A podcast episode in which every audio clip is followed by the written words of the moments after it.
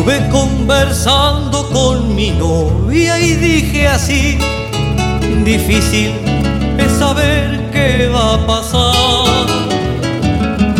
Doy gracias a la vida, al enemigo lo conozco, sé su nombre, su bajeza, donde vive vi su rostro. La voz resiste, el canto insiste, usted lo escuchará la voz resiste, el canto insiste, quien viva lo verá.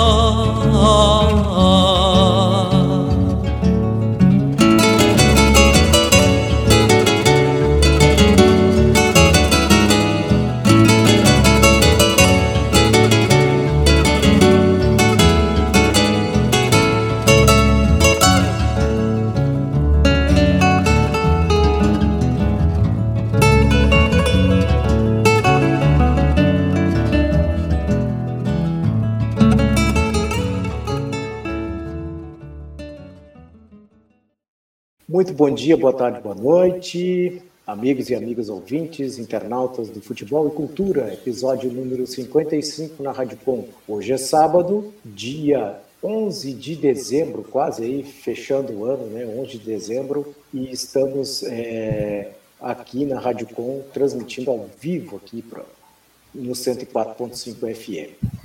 É, lembrando que os nossos apoiadores é, nossos apoiadores, é, é Dirt Shirt Serigrafia, telefone 53 981 38 9968, Esquerda e Costa Advogados Associados, 15 de novembro, 30, melhor, é, 357 Pelotas, 32 10, 30, 32 22 10 22. Então tá aí, né? Esquerda e Costa Advogados Associados. Bavária é, Parmegiana, o melhor da cozinha, 98405 6827, Veterinária Pia, Rua Padre Felício 624, telefone 5, é, 32 27 15 57. E House Cooking, né? House Cooking. Né? Quem já provou sabe que é bom, né? Rua Anchieta 1361, telefone 32 28 8941. Então, este é o Futebol e Cultura aqui pelas ondas livres da Rádio Com 104.5. Você pode acompanhar é, o Futebol e Cultura nas redes sociais da Rádio Com, é vinculado nas redes sociais, Rádio Com, arroba Rádio Com Pelotas no Twitter, arroba Rádio, é, arroba Rádio Com é, no Facebook e arroba Rádio Com no YouTube. Então, muito bom dia, boa tarde, boa noite, André, André Carvalho. Hoje parece que é eu e tu só, André. O pessoal debandou mesmo. Final de ano, né? Mas tá bom, vamos que vamos. Boa noite, eh, boa noite a todos os ouvintes da, da Radiocom. E meu destaque vai para o Racing, que durante a semana agora fez uma cerimônia muito interessante, né? Estão, estão comemorando os 36 anos de estabilidade democrática na, na Argentina, inclusive o ex-presidente Lula uh, esteve, esteve junto com Alberto Fernandes, né, com outras lideranças, o Mujica também, e o Racing fez uma ação muito, muito bacana, que ele, ele teve 46 torcedores que eram sócios, né, e que foram, que desapareceram durante a ditadura, né, infelizmente provavelmente mortos, e fez uma ação em que os 46, uh, esses 46 torcedores que estão desaparecidos, né, receberam títulos é, de, de sócios torcedores do Racing. E quem recebeu for, for, foram parentes, e algum desses parentes, como a, a Tati Almeida, que é uma das principais lideranças das, das mães da Praça de Maio. E vários torcedores foram ao estádio e cantavam é, Mães da Praça de Maio, o povo as abraça, assim, uma cerimônia é, muito, muito bacana, muito, muito simbólica. Né? A Vejaneda é um, digamos, um reduto assim peronista, né? Tanto a torcida do Independente quanto a torcida do Racing. Os locais da volta ali do bairro tem várias pichações a, a Peron, enfim, é um, são dois clubes bem progressistas da, da Argentina. E emendando um, um destaque no, no, outro, e aproveitando que hoje a gente vai ter bastante tempo né, de destaques. Vamos destacar um monte de coisa hoje, né? o, o Javier Mascherano foi anunciado como treinador da seleção argentina sub-20, já inicia em janeiro. Ele que desde julho estava na, na comissão técnica da, do, da Argentina, né, como uh, das seleções de base, no caso da Argentina, e ele havia em, em, na metade do ano já manifestado interesse que queria ser treinador em 2020. E na época o Racing fez contato com ele para saber se ele não poderia treinar. E aí, claro, a gente vai atrás de mais informações. E uma matéria bem interessante, né? Porque o, o Mascherano ele era uh, ficou com uma fama assim de cão de guarda ali da frente da defesa, mas era um, tinha um passe extraordinário, né? Um, um, uma visão de jogo muito boa. Às vezes perdia a linha também, mas talvez vontade é, excessiva de ganhar. Mas e... não era que nem o Fagner, né? Não, não. É um jogava bem muito menos. mais que Fagner ainda. É. E, e aí, enfim, ele, mas mesmo uh, ele ficou conhecendo essa fama de ser um jogador mais, mais de pegada, enfim, até de perder a cabeça, mas é, ele é um cara muito inteligente, muito inteligente, inclusive tem algum, algumas entrevistas de ex-companheiros dele, dele do Barça, até algumas citações do Guardiola, falando em como ele era um dos pilares do Barcelona, tanto tático como intelectualmente. Líder dentro do vestiário, como ele lia o jogo muito bem, enfim, né? A Argentina é uma fábrica de, de técnicos excelentes Talvez, né? Talvez, porque ele nem iniciou um projeto, um trabalho ainda, mas talvez tenhamos mais um saindo da, dessa, é, dessa indústria de, de, de, de treinadores né? que é a Argentina. Né?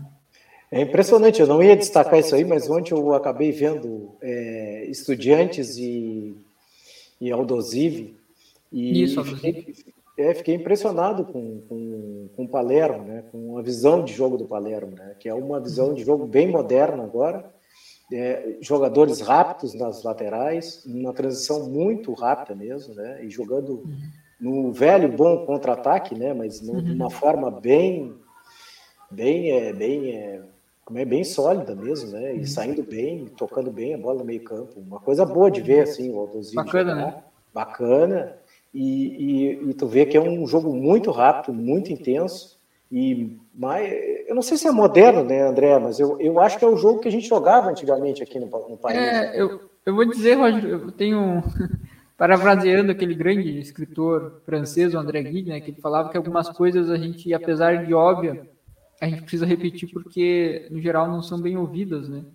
E a questão de se jogar um futebol ofensivo ou um futebol mais defensivo, se quiser, chamar de reativo, quiser chamar de propositivo, a, a questão é jogar bem dentro de um modelo, né? E, e aqui no Brasil, infelizmente, no geral, quando um técnico se propõe a, a jogar de forma defensiva, é muito limitado, assim, a, nem mesmo o contra-ataque é bem encaixado. O Guto Ferreira é um cara que sabe armar muito bem contra-ataques. O Roger Machado, quando não tinha um time muito qualificado, o, Bahia tinha um contra-ataque rapidíssimo, né? Mas claro, aí tu às vezes tu precisa precisa jogar, atacar, né? De repente tu toma um gol de cabeça no início do jogo e aí tu já tua estratégia já meio que tem que mudar. Mas, uh, enfim, independente do modelo, da proposta de jogo, tu tem que executar ela da, da melhor maneira possível. E tu não pode mais abrir mão dos números. Não, que os, óbvio, não que os números são determinantes quantas bolas aéreas determinado jogador consegue retirar, quantas rebatidas, passes, etc. Mas ele, ele, ele te dá um norte excelente para trabalhar. Excelente. No final, o, o, campo é o critério da verdade. Se o jogador tiver excelentes números em determinada ação e dentro de campo ele não responder de uma forma geral, né, vai ter que sacar ele, rever a posição dele, enfim. Mas mesmo o modelo defensivo que às vezes as pessoas associam a um a algo mais retrógrado, ele, ele tem uma ele tem um, uma fundamentação muito grande por trás, né? Talvez o melhor exemplo disso seja o, o Atlético de Madrid, né? Que é um time bem bacana de, de se ver jogar também, apesar da, das, das é, do modelo que, que, se propõe, que teoricamente seria um, um jogo mais tem, chato. Não tem uma simpatia, parece que a mídia, a mídia simpatiza ou não simpatiza, né? É uma coisa assim, é. né? Ela não, não, tem, não tem, o critério é, é simpatia ou não, né? O narrador começa a dizer trocação, essa coisa assim. É. Né? Aí tá bom, aí o jogo é maravilhoso. Aí tu não, olha chega... taticamente e tu bate, apavora. É. chegou a dar uma, uma olhada hoje de manhã no Aston Villa e no, no Liverpool? Não, não vi Aston não, Villa. Cara, foi o, claro, o Liverpool costuma massacrar os adversários, né? Mas hoje também não foi diferente, foi um massacre. Mas a, inclusive era o Gerrard, né? O Steven Gerrard, o, o treinador Quanto do é Aston? Villa, mas a forma, a forma como o Aston Villa se, se defendia era, era bacana de ver, porque é difícil tu, tu fechar os espaços para o Liverpool muito rápido. O Salah se vira com, com 10 centímetros, que nem disse o, nem disse o, o narrador.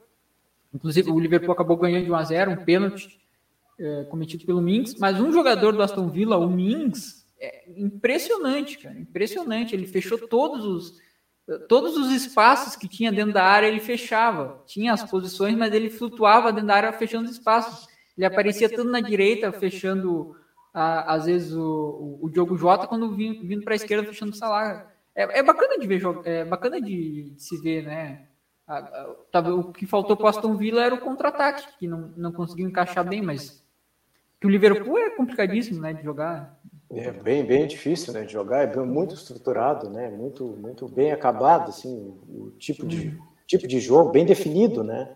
É. E André, uma coisa que eu, que eu achei interessante, agora tu falou que foi que pênalti também para o Liverpool, né? Isso. Né? E eu vi os dois jogos, o, o Manchester City, Manchester City e Puxa o. Wolverhampton. E Wolverhampton, isso. E aí saiu uma boa. Aí o, o, o, Eu não sei se foi o, o Stanley que entrou pela ponta, bateu e a bola foi bateu ele. meio isso sovaco, meio braço do cara, e aí foi pênalti. E, e o último minuto do jogo contra o Leeds United e o Chelsea, na, na casa do Chelsea, também um pênalti, né? Um pênalti no, no zagueiro, aquele alemão. E, o então, Rudiger. O Rudiger. Todos, todos os jogos hoje foram definidos por pênalti, dos grandão, né? Dos grandes. E, e foi, foi ou não foi, bom, aí é outro papo, né? Aí a gente vai entrar em critérios, e mas dentro dos critérios deles lá é, é, é. pênalti. É, isso que é interessante, né? né? Dentro dos critérios deles, é, é, eles têm alguns critérios bem, bem, bem estabelecidos para pênalti, né? Até por exemplo, tem uma, às vezes um jogador encosta no outro na, na perna, na, no pé quando está correndo. Isso, isso normalmente faz trançar as pernas, qualquer movimento ali que tu, que tu faça.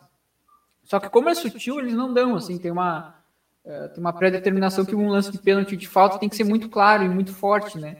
Aqui no Brasil, tu vai no VAR, tu revisa 25 vezes, aí tu, tu encontra algum toque que, que fez o tal jogador cair. Claro, né?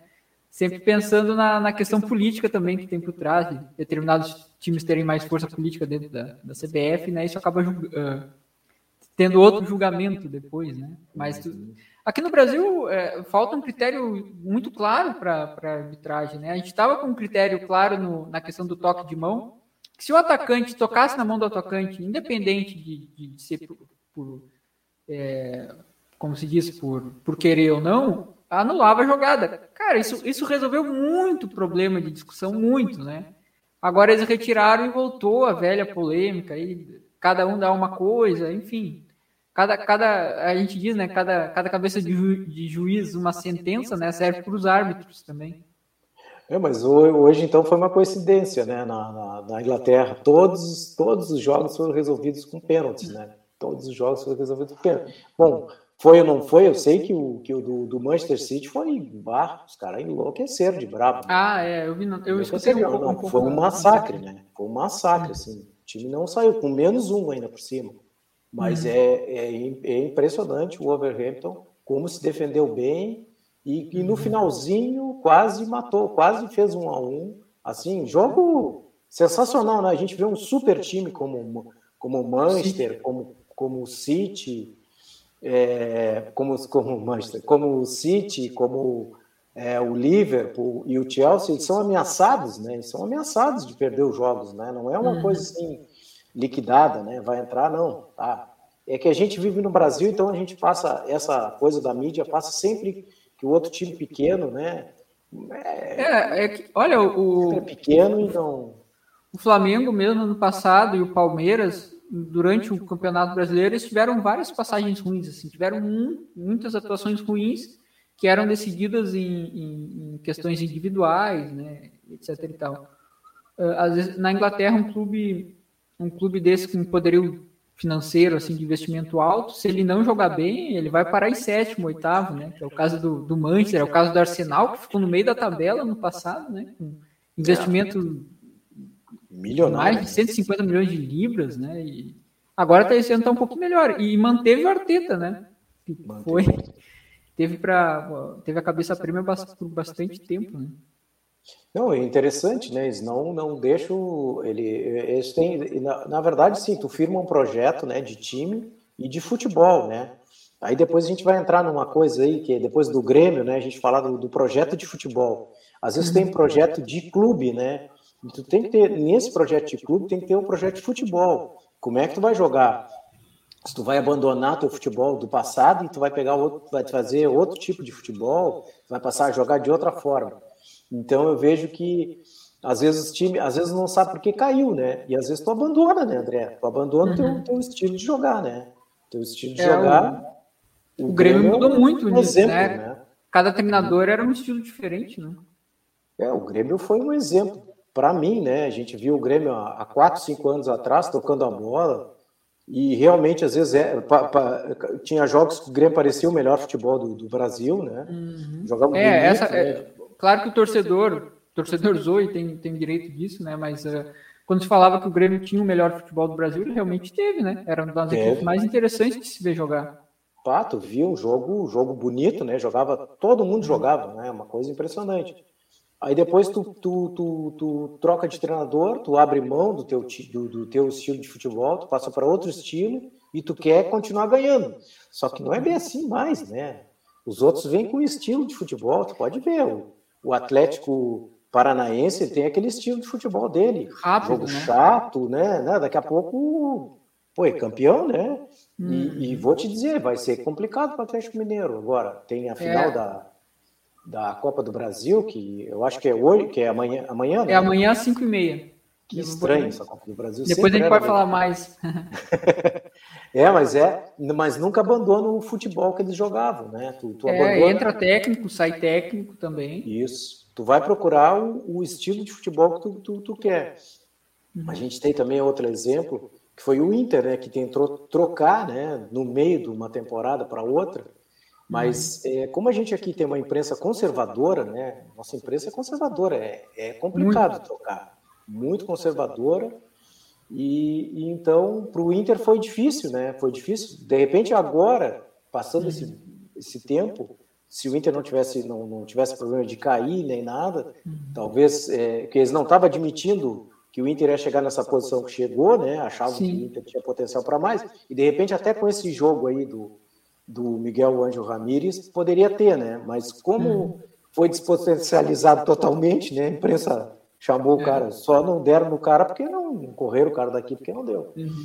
Então é, é isso aí que a gente vê, né? Não tem, não acredita no projeto de, de futebol que tu, que tu, que tu pensa. Bom, em tudo, né, gente? A gente não é, acreditar no projeto da gente, a gente está tá ralado. Né? É, é tem, tem muitos fatores, né? Mas tem alguns fatores que pesam mais que os outros. Eu não, eu não consigo ver um, uma tranquilidade para qualquer técnico é, dentro desse calendário. Então, por exemplo, quando tu traz um, um, um técnico que, que é o oposto do, do, do, que tu vinha jogando, tu já sabe que ele vai precisar de mais tempo. Tu vinha de um contexto de pandemia em que o, o em que o, o calendário estava atrasado, que os jogos se amontoavam, que tu tinha pré-libertadores, é, que tu tinha um gauchão que, que, a dupla Grenal joga com os titulares por conta de força de contrato com a RBS, que paga vultosos 6, 7 milhões, né? Paga mais que a primeira fase da Libertadores. Imagina, né? E, então... Podia ser o prêmio, né? Nesse, nesse coisa, né? Se dividisse para todo mundo igual e fosse o prêmio, fosse 7, Não, ficava um campeonato muito mais interessante de se ver, né? Claro. Mas, enfim, te, eh, o calendário ele atrapalha assim, ó, absurdo, absurdo. Então, quando tu traz um técnico desse, tu tem que primeiro, tu tem que bancar ele, né? A, a, direção do Inter nunca foi bancar o, o, o treinador, assim, é, fortemente na imprensa, sempre se. Porque foi atacado muito antes de chegar, já estava sendo atacado, né? E, enfim, o calendário.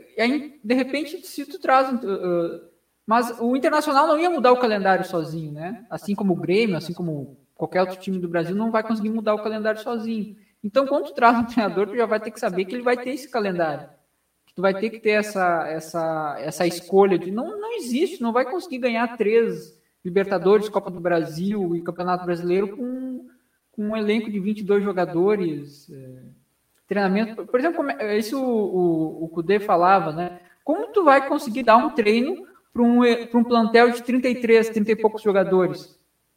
Tu não consegue dar atenção para os 33 jogadores. E se tu começa a dar atenção mais para um do que para o outro, no dia a dia, gerenciando uma equipe, né? O calendário do Brasil, olha, ele é, ele é impiedoso, impiedoso com os técnicos. Aí tu tem a imprensa já, já uh, que é extremamente imediatista, assim, ó. Claro que isso, uh, o torcedor também é um pouco, né? Mas impressionante. Mas eu acho que a imprensa. Vitória, é, é, eu acho que é uma cultura, André. É uma cultura Uma vitória assim. ou uma derrota, o cenário muda completamente. Né? É um time de 150 milhões, é um time que ganha um salário não sei de quanto, não pode cair, é um time não sei o quê. Isso aí leva, leva uma cultura do imediatismo, né? Sim. Imediato, né? A gente, ah, não, tem que resolver agora. Ah, mas tu não vai resolver agora. Futebol tu não resolve agora. Se resolvesse agora, tava todo mundo né? Já tava. Sim, não é? E é, é que nem eu, eu tava eu fiz o destaque do Botafogo né, na, na, semana passada, os torcedores cobrando o, o Canu, o zagueiro do Botafogo, para e ele, ele fala, meio gritando com o torcedor, a gente não vai virar o Real Madrid em três dias, né? Mas era quase isso que, ele, que eles estavam querendo, né? Ah, mas é, é, não, não, não. A gente viu, a gente vê as coisas assim, tu vai vendo e tu vai Tu vai. É, na verdade, futebol te ensina muito, né? Se tu prestar atenção, tu aprende bastante com futebol. Né? Futebol é uma, meio uma escola, assim. E uhum. ali tu vê bem a influência, a influência da, da, da imprensa a, e das, das empresas no, no futebol, né? Uma coisa impressionante. É. Assim. Sabe que é. eu estava tava escutando agora de tarde um, um programa aí de. É, um programa de futebol e aí, os, da, da, aqui do Rio Grande do Sul, né? E aí, um dos, um dos comentaristas estava comentando que, para ele, um dos principais fatores do Grêmio ter caído e, que, e do futebol do Inter ter sido ruim foi a, foi a soberba e a falta de humildade. Né? Eu, eu até concordo que possa, ter, que possa ter acontecido. Mas qualquer time que vai jogar contra a dupla Grenal em Porto Alegre, e tanto do interior durante o futebol gaúcho, quanto até do Campeonato Nacional, se não é um, um dos grandes, e a equipe está mais ou menos bem, assim, ó, mais ou menos que eu digo pelo meio da tabela. Os caras já desdenham da, da equipe, ah, sabe? É. Tá louco, pô. Então, é, isso, isso é o mesmo caso do, de quando teve o impeachment da Dilma, que depois tivemos a eleição em 2018 de quem teve, né? A, a imprensa nunca faz autocrítica, né? nunca passa por ela nada, né? É. As fake news não, elas não, não tiveram participação nenhuma disso, né? Nenhuma. Elas não faziam fake news há mais de 30 anos, né? O juiz ladrão, ninguém sabe quem é o juiz ladrão. Ninguém sabe. ninguém sabe quem é juiz ladrão. Juiz imparcial, essa coisa assim, é. né? Parcial, né? Juiz parcial. Parcial.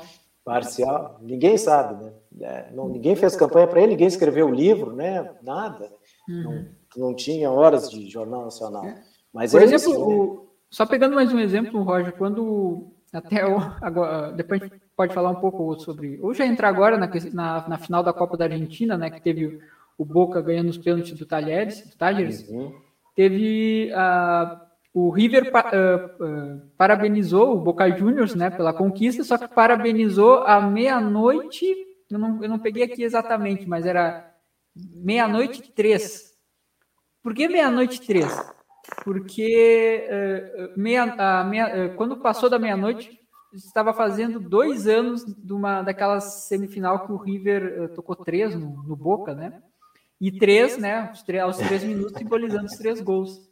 Mas naquela, eu lembro daquele jogo, né, que terminou na bomboneira, o, os torcedores do Boca aplaudindo de pé o time, né? Que tomou 3 a 0 do rival em casa. É, é, é impensável isso no, no Brasil, né? Eu não, eu mas aí... se, se, necessariamente é uma coisa boa, né? Porque às vezes tu tem um time tão acomodado que de repente vai aplaudir ele não vai ter mudanças, mas enfim. Né? Não, mas eu acho, eu acho interessante assim tu, tu, tu tratar o, o, time como adversário, não como inimigo, né? Porque na verdade a gente vê assim, a gente nota, principalmente a torcida, né? A gente vai, vai, vai vendo e a torcida e alguns dirigentes, né? Que são amadores, assim, a gente vê. Sim. É um tratamento bem é, hostil ao time, né? A gente via. Uhum. No passado, então, era pior, né? Agora já está mais. Estão conseguindo fazer é, é, é, tipo coisas comerciais juntas, né? Juntos, Sim. né? Porque, pô, pelo campanhas, pelo né? campanhas, né? Mas antigamente era bem complicado. Antigamente, eu digo há pouco tempo atrás, né? E no interior é pior ainda, assim, né? Mas esses, esses dois gigantes, né, o River e o, e o, Boca, né, tem que ter pelo menos um, pelo menos um trato, né? É, é, uma, é uma pegação de cabeça, sim, mas é uma coisa, né? Pelo menos é. tu deu os parabéns pro, é. o rival que ganhou um título, né? Mas e é rival, não é inimigo, né? Inimigo ah, não e a gente estava uh, a gente estava comentando na, na semana passada sobre o eu ia falar agora sobre o sobre o Boca, agora me esqueci, mas enfim, Falando um pouco sobre a, sobre a Copa da, Copa Argentina, né? O, o, chegou a ver o jogo, né? Tava vendo aqui. Vi, vi, vi. É. Então o Boca empatou em 0x0 com, com o Talheres durante o, os 90 minutos e foi um. O Talheres foi muito melhor, né? Durante o jogo, teve muito mais chances que, que o Boca Juniors, foi para foi os pênaltis e mais. Mais uma vez o Boca Juniors é campeão dos pênaltis, né? Já, já perdi a conta de quantos títulos eles ganharam na, na, nas penalidades. E foi uma pena, né? Porque seria o primeiro título da Copa Argentina do Talheres, eles garantiriam a vaga na, na, na próxima Copa da Copa Libertadores. Libertadores. A edição passada nós já tivemos o campeão inédito, né? Que era o, o Colin com o Puga Rodrigues, que foi fantástico também, 3 a 0 em cima do em cima do Racing. Eh, desculpa, passada não, retrasada, né? Porque passada foi o, foi o River com, com o Racing. Mas, enfim, infelizmente não, não, não deu para o e o, e o Boca Juniors já garantiu, então, a, a vaga na Copa Libertadores de 2022. Eu não sei quem está garantido. Hoje, hoje às 5 horas, né? Eu acho que ia, jogar, ia ter os jogos simultâneos né? na, na, na Argentina. Uhum. Parece que tem jogos simultâneos para definir o resto né? do, do, do uhum. da Sul-Americana agora, né? Porque eu acho que a Libertadores está tá definida. É, deixa eu pegar aqui. É que tem alguns times com, com 24 jogos, né? É. E são 26, no caso, teriam mais duas ou três rodadas. Primeiro o River Plate, né, que já foi campeão com 53 pontos. Depois o Tyler em, em segundo com 46. Defesa e Justiça em Mas não estão garantido, né, na, na, Libertadores isso aí ainda, né? Ou tão? Deixa eu ver aqui. Azul. Não, ainda não. Ainda não. não. É. é. E deixa eu ver aqui em, terceiro, Defesa e Justiça com 44, o Vélez Sarsfield em, em, quarto com 39. O Vélez Sarsfield é, é treinado pelo Manuel Pellegrino, né? Uhum. Ele foi jogador do jogador seleção, claro, jogou jogou no Liverpool, tem uma carreira muito muito bem conceituada na Europa, treinou também alguns times na Europa, está fazendo um bom o trabalho. Manchester City, né? Manchester, Manchester City. City. É, exatamente, treinou Manchester City. Manchester City. E agora voltando para a Argentina. Eu até achei interessante, porque não é, não é um nome que foi especulado na, aqui no Brasil, e é um treinador de, de renome, né? E ainda não foi é. especulado no Brasil. Tem se ventilado o Alberto Domingos do Colo no, no Internacional. O Galhardo já vai ficar né, no River Plate, reno, acabou renovando, teve toda uma história da saída ou para a seleção, ou até mesmo para o Flamengo, né? Mas renovou com, com, com o River Plate. Pois é, aqui está aqui, ó. É, Cudê ou BKSS viram opções no Flamengo. Tá valendo aqui. Ah, verdade. O Cudê é. também. Né? Eu acho esse cara um bom treinador, esse esse do. do, do... O BKSS, né? A gente tinha comentado BKSS. do. Acho um ele, treinador. Ele, ele, ele, fora do defesa não teve nenhum trabalho de destaque, né? Infelizmente, teve, é. dizem que tem algum, algum certo problema de de, de, é uma pessoa, entre aspas, difícil de lidar dentro do vestiário. Sim, são informações ah, mas o poder, o poder no Flamengo com esse time aí, aí, pá, ia ah. ser uma. uma ia montar um Se tivesse um foco, pô, olha. É, ah, não, ainda tivesse um pouquinho um... de foco no Campeonato ah. Brasileiro e terminava muito à frente dos outros. Ah, porque se encaixa exatamente no. Exatamente. O time do Internacional, que era, que era bem ruim, lento, conseguiu ficar em primeiro no Campeonato Brasileiro com, com ele, é. né? Ah, é um, um, um, treinador assim diferenciado, né? Eu acho, eu não sei, eu é. vi o Inter jogar e não vi o Inter jogar assim ainda. Não. Acompanho ali, não vi ainda jogar daquele eu, jeito, não vi. eu mais ou menos acompanho o Inter desde 2001 ali, né? Que eu, pelo menos das, das, minhas memórias. Antes eu não me recordo uhum. pouca coisa. E de 2001 teve, claro, em 2005 jogava, jogava bem, mas era um time equilibrado. O time do Abel Braga sempre foram time, times equilibrados, né? Sempre, normalmente jogava às vezes com três zagueiros, então não eram, não eram times ofensivos, apesar de às vezes ele jogar com três atacantes, mas eram times equilibrados na defesa para o ataque. Com o Tite, realmente foi um, acho que o melhor futebol que eu vi internacional jogar, com o campeão da Sul-Americana em 2008. Aquele jogo contra os Estudiantes foi um absurdo. Linha Azul e o Alex, é, era muito bonito, muito bonito mesmo de jogar. Até diferente do que o Tite fez depois de jogar, esperando mais o adversário um pouco, enfim. E depois disso, mesmo o Campeonato da Libertadores de 2010, o Internacional jogou muito mal.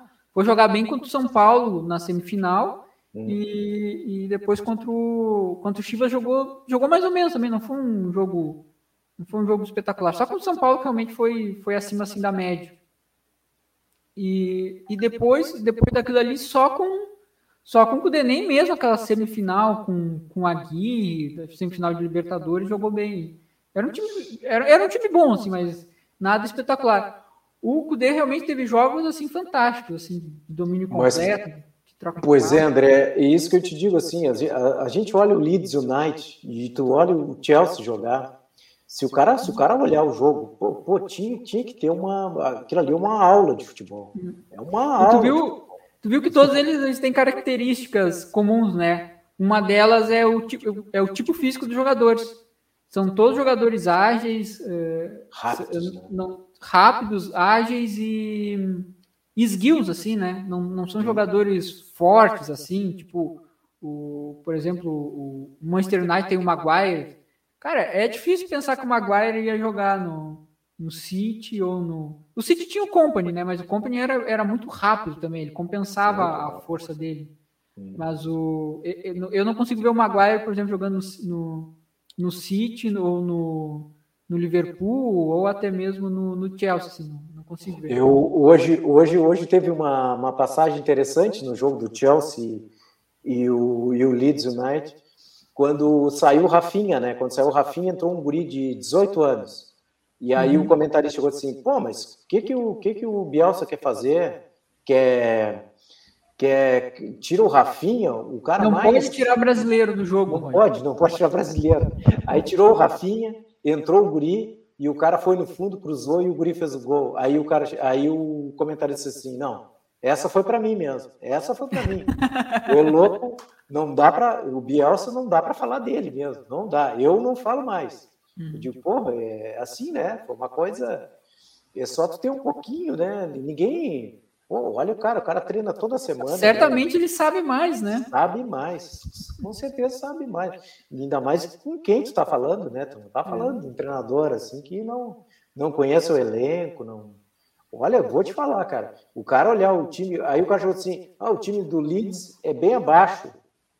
É bem abaixo do time do Chelsea, com certeza, né? Mas claro. tinha na hora que bota no campo, é impressionante o nível de, de, de, o nível que, que o que o Leeds consegue né, competir, imprimir, né? né? Ah, é. Não, com certeza. Tu não diz, tu não diz quem é o, o mandante, quem é o. Porque a é gente o... tem o, o, porque o Chelsea, o Liverpool, o City também, às vezes é um jogo de, de ataque e defesa, né? Eles dominam completamente a partida. E com o Leeds eles não conseguem fazer isso. Não consegue. O, o ano passado o Leeds ganhou do, do Manchester City, né? é, um gol, acho que aos 49 do segundo tempo, né? É, e esse agora, um pênalti meio mandrake ali, foi o pênalti do Rafinha, né? O Rafinha fez o pênalti no Rudiger e depois o outro cara fez pênalti no Rudiger também. Dois pênaltis. Então é, a gente fica pensando, né? Pô, mas, eu acho que assim, né? Eu, eu, eu sei que os caras não, não, não aqui no Brasil não tem essa cultura, né, de, de respeitar o passado, alguma coisa assim, né? Eles querem o presente, né? Viver o presente de qualquer jeito.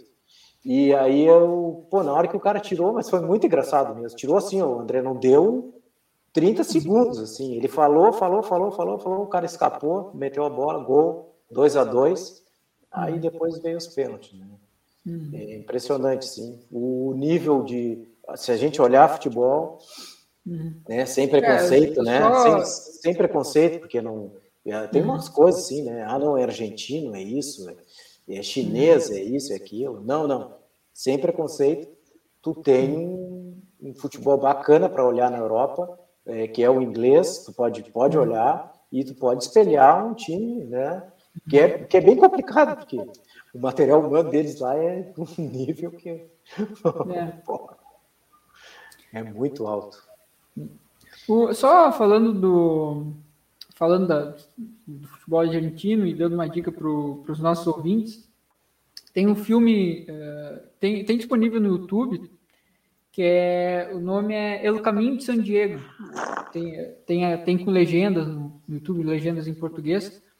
É um filme de 2006 do Carlos Sorin. Acho que vai lembrar em 2006 o Maradona teve muito mal de saúde, né? Foi, foi hospitalizado. Teve toda aquela comoção que os torcedores faziam vigília no, no, no hotel, depois ele, no hotel, no hospital, depois ele, ele foge até do hospital e vai aparece no campo de golfe. Não sei se te recorda dessa, lembro, dessa lembro. passagem ali. Lembro. E o filme ele se passa nisso, né? Ele, ele começa na em Misiones, um, uma cidade chamada Pozo Azul, que é no norte da Argentina, uma região muito pobre, de, tem uma etnia muito forte de, de, de guaranis, até tem algumas passagens que, os, que, o, que o rapaz fala em guarani. E ele trabalhava numa, numa reserva extrativista, né, que eles tiravam, tiravam árvores para fazer madeira. E, e, ele era fanático do Maradona, pelo Maradona, assim, fanático. Ele tinha uns 10 tatuados na, nas costas. Tem uma cena engraçada que ele chega no tabelionato para registrar, registrar, o filho. Na verdade, ele queria ter um filho para chamar de Diego, só que nasce uma, uma, uma, uma, uma menina. Aí ele chega no tabelionato e pergunta se poderia colocar o nome de Diega.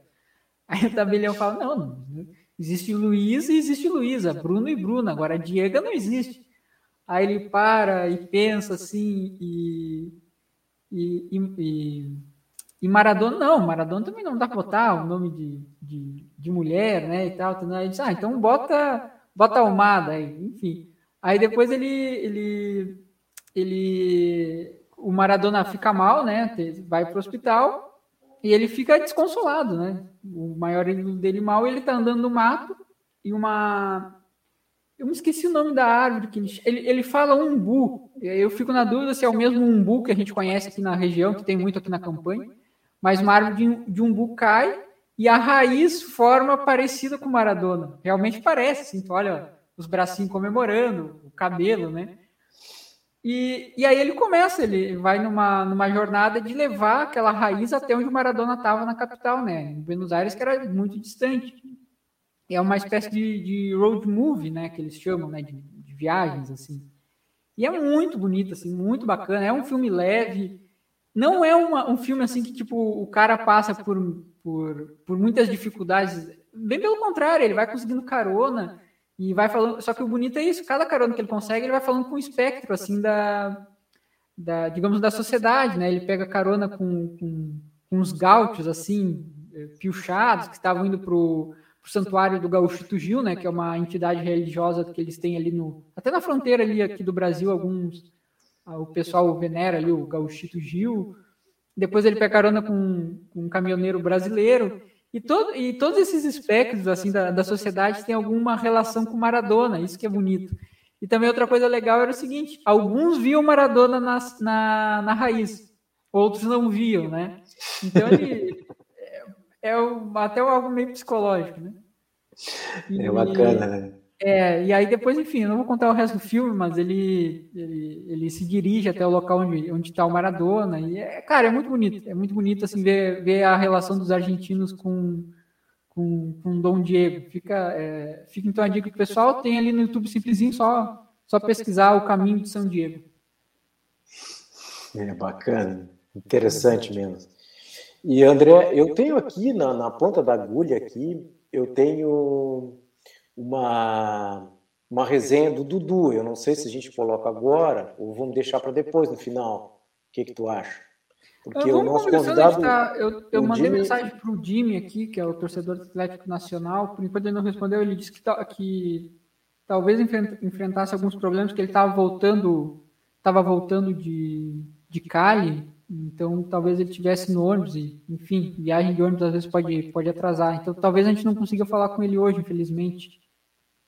Yeah. Que tá mandando, mas a gente pode, pode seguir esperando, quem sabe até as, as 19 horas. Aí, às 19 horas a gente coloca a resenha do Dudu. Que tu acha? Colocamos, é, o homem que incendiou o mundo, aquele, o, o Marighella, né? É uma... Falando, então, aproveitando a deixa falando, falando em livros, tu tá lendo a biografia do Bielsa, né? Que tu tá achando? Tô lendo, tô lendo. É, tá bacana? Ah, tô achando interessantíssimo, né? Ele já Cada... saiu da Argentina ou ainda tá na Argentina? Tá na Argentina ali, tá na Argentina. Tá, na, na verdade, ele já ele saiu cedo, né, da, da, do, do, da, da Argentina para pro, pro, a Espanha. Melhor, foi para o México, né? Ele treinou no Isso, México, México, voltou de novo. Ele tá no News ali, tá saindo do News, tá, tá na seleção agora, tá na seleção. Hum. E aí é bem, bem interessante ele, mesmo. Ele já pegou então a passagem que ele fala da crise que ele teve no News, que a filha dele estava doente. Pois é, eu, eu te lembro, te lembra isso, né? eu me lembro que ele disse que para telefonar para ele na hora que ele tivesse ali no, no, no, no, jogo, que é um jogo tão importante, só se tivesse uma coisa assim, um troço, né, da filha dele, mas aí depois ele reviu essa posição dele, né, porque ele ficou, pô, ele, ele ficava tão alucinado, o negócio do jogo, que, que ele deixava tudo, né, tudo, tudo, tudo. E aí ele, bah, ele, é. ele é muito, muito, muito bacana, assim, muito interessante. Na hora que eu olho ele no, no, campo, assim, André, parece uma coisa assim, né? Porque ele parece um senhorzinho, né? Um senhorzinho tu pega ali. o histórico dele, né? Ah, o cara é um, uma coisa, uma máquina de, de futebol, né? O cara é um, pô, o cara de, de 11 jogadores da seleção, oito foram ele, ele descobriu, né? e, a, e, a, quantidade, e a quantidade de técnicos que são ex-jogadores que passaram por ele e que são discípulos, né? Que, são discípulos, que adoram, que adoram o jogo dele, né? É. O Pochettino é um, né? É, o, o próprio D'Alessandro comenta, né, que o, ele teve uma passagem rápida pelo espanhol, mas, mas a passagem que ele teve sobre o treinamento do, do Bielsa, ele sempre fala que foi o melhor treinador que ele já teve disparado, assim. E isso foi uma passagem assim, de meses, né? Meio semestre.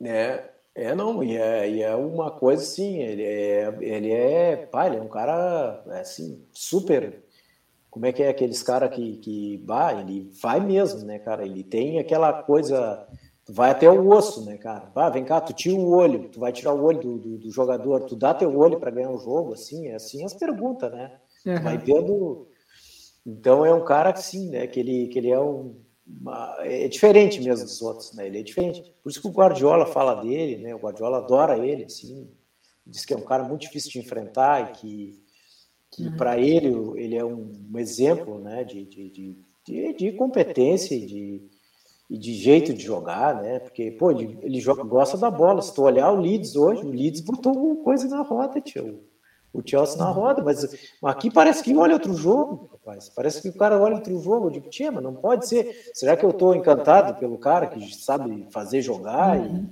e que é interessante? É, cara, a questão da, da diferença é, técnica do futebol brasileiro passa por, por várias coisas, né? Por, por, uma administração, mas é, acho que fundamentalmente é questão econômica, porque é, a gente até volto a, a insistir nisso a quantidade de jogadores que saem do Brasil abaixo dos 18 anos, a gente não tem ideia.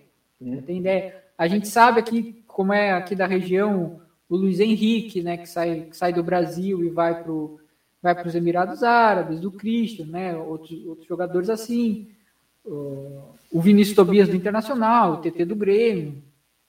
Mas, cara, eles nem, eles nem estrearam. O Luiz Henrique e o, e o Christian, sim, né, estrearam pelo Brasil, mas mesmo assim eram bem novos. Os do, da dupla Grenal nem estrearam. E se, e se vai lá para cima, quem é que de São Paulo sabe que o Vinícius Tobias, que é o principal lateral hoje, hoje da seleção de base, já foi vendido para o Shakhtar? É, ele, realmente, tu olha ele jogando, tu vê que ele é muito diferenciado assim, no toque da bola comparado, comparado aos outros. Então, a, a, cada vez mais a nossa qualidade técnica ela, ela, é, ela, é baixa, muito em conta, porque os nossos jogadores bons vão tudo, vão tudo para fora, né? É uma, aumentou demais a, a diferença econômica entre os, entre os países, e mais agora, né? Mais desde, o, desde o golpe que a, que a presidente Dilma sofreu, nossa economia vai piorando, né? A economia das Américas, da América Latina vai piorando, né? Como um todo. É, Avanço do neoliberalismo e tudo mais. Não, e uma desgraça total, né? Porque aí tá as crianças mesmo que podiam jogar futebol já saem da escola, vão para outro lugar, vão trabalhar, e a gente vê uma quantidade enorme de gente catando lixo agora aqui, principalmente uhum. Pelotas aqui, eu nunca vi, nunca é. tinha visto. Né? Outra coisa nova. que existia muito antigamente, né, que eram as crianças vendendo vendendo coisas assim de porta de porta em porta, né? Eu, eu, quando eu era pequeno eu entregava leite, né, e rapadura lá em Santaninha, mas era é diferente, né? Eram já vendas pré-determinadas, é diferente de sair batendo de porta em porta. Cara, isso voltou, né? Coisa de 15 anos atrás. Hoje em dia o tem André, que estão batendo na, na, tua porta vendendo, vendendo coisa de comer, né? É, tu passa no sinal, tu olha no sinal ali, os caras com os cartazinhos, né? Ah, tô passando fome, não sei o que. Bah, é, ali na, na Benta, ali na frente do Pelotense, tem várias famílias ali acampadas também. Não, tu já foi, claro, tu já foi no supermercado real, Guanabara, aqui, na volta aqui da. da, da qualquer da, supermercado. Né? Qualquer supermercado tem sempre um cara deitado no chão, né? Ou tem um rapaz ali, que é um rapaz. Que às vezes eu vejo ele, fico até. Ah, um cara que, às vezes, quando eu tenho, eu ajudo, né? É um rapaz que tem um problema no olho, que é um cara Sim. novo, assim, deve ter uns. Não tem 30 uhum. anos, cara. 30 anos deve ter. E um uhum. cara que praticamente o. Como é que é? O sistema jogou no lixo, né? Jogou no lixo, assim, não tá. Não quer. Ah, a quantidade de. a quantidade de talentos que o Brasil desperdiça, isso em todas as áreas, desde a ciência, a, a área esportiva, é fora do comum, né? É impressionante, né? Sim.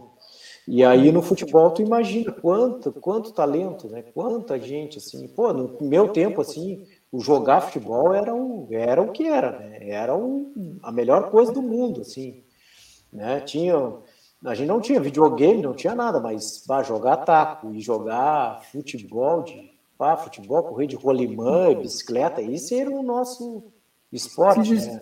se, se, existisse um campinho hoje em dia aqui perto, já tinha virado algum, um, algum prédio, né? Porque não importa, é, não importa se, se tem alguém que vai morar no prédio. O importante é tu, tu construir o prédio e jogar o valor dele dentro da, da bolsa, né? É. a capital financeira. Se vai morar gente ali, tudo faz. É, e aí tu não, não consegue, né? As pessoas não não não não têm, tem né, poucos espaços de convivência, né?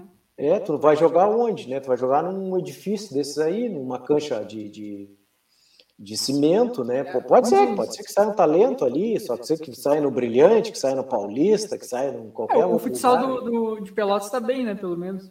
É, que saia um talento. Agora é, é complicado, né? É, um, um dos únicos campinhos aqui que, que, me, que, que me vem na cabeça, que ainda resiste, tem tem um ali na saída, do perto do, do castelo do, do, João Simões, ali que tem uma área com um campinho de futebol, que é seguido ali as crianças estão brincando. E um ali na Praça da Alfândega, que tem ali da, da Cotada, ali aquele prédio ali da. Tem uma escola, bem ali naquela, naquela praça da frente tem uma escola infantil, não me recordo o nome, e tem um campinho. Ali tu vai, final de semana, tá ali os guri, os guri brincando ali. Pô, antes Mas não é precisava de muita, de muita, coisa, né? Tu pegava dois chinelos, botava no chão ali, botava, marcava gol e já juntava um monte Quando era muito elaborado, tu pegava aqueles tijolos seis furos e botava uma taquara. É, é muito elaborado. Né? Aí, aí só tinha discussão. Só tinha discussão se passava por cima era gol. Ah, é, gol, não, né? batia na trave, não batia na trave, no chinelo, bah, dá confusão mesmo. Mas é isso, né? A gente vê um esvaziamento e aí tu vê os caras passar aí quando vê, tu aparece um Rafinha, né, com uma qualidade técnica excepcional, surpreendendo todo mundo, né? Filho da Restinga, né? É, só o cara que vê, né? Vê, vê, vê o futebol, o... sabe que tem jogador. É, o Rafinha vai surgir outro Restinga, de 15 né? anos lá. É. Ali vai surgir outro de. Esses dias eu tava, tava vendo um jogo ali, acho que até comentei aqui, a gente estava falando, e vi um. E vi o, o cara falando, tinha um jogador de 15 anos no banco do Leeds, que tava, que se destacou nos treinos e o Bielsa trouxe ele para ver como é que é o, o, profissional. Legal. E aí tu já vai acostumando, né? Para quem teve Poquetino, para quem teve Batistuta, para quem teve toda essa, essa máquina de futebol, né? O Ortega e pô, jogadores de, de um nível que eu vou te falar, né? Que é. acho que nem tem mais jogador assim, né?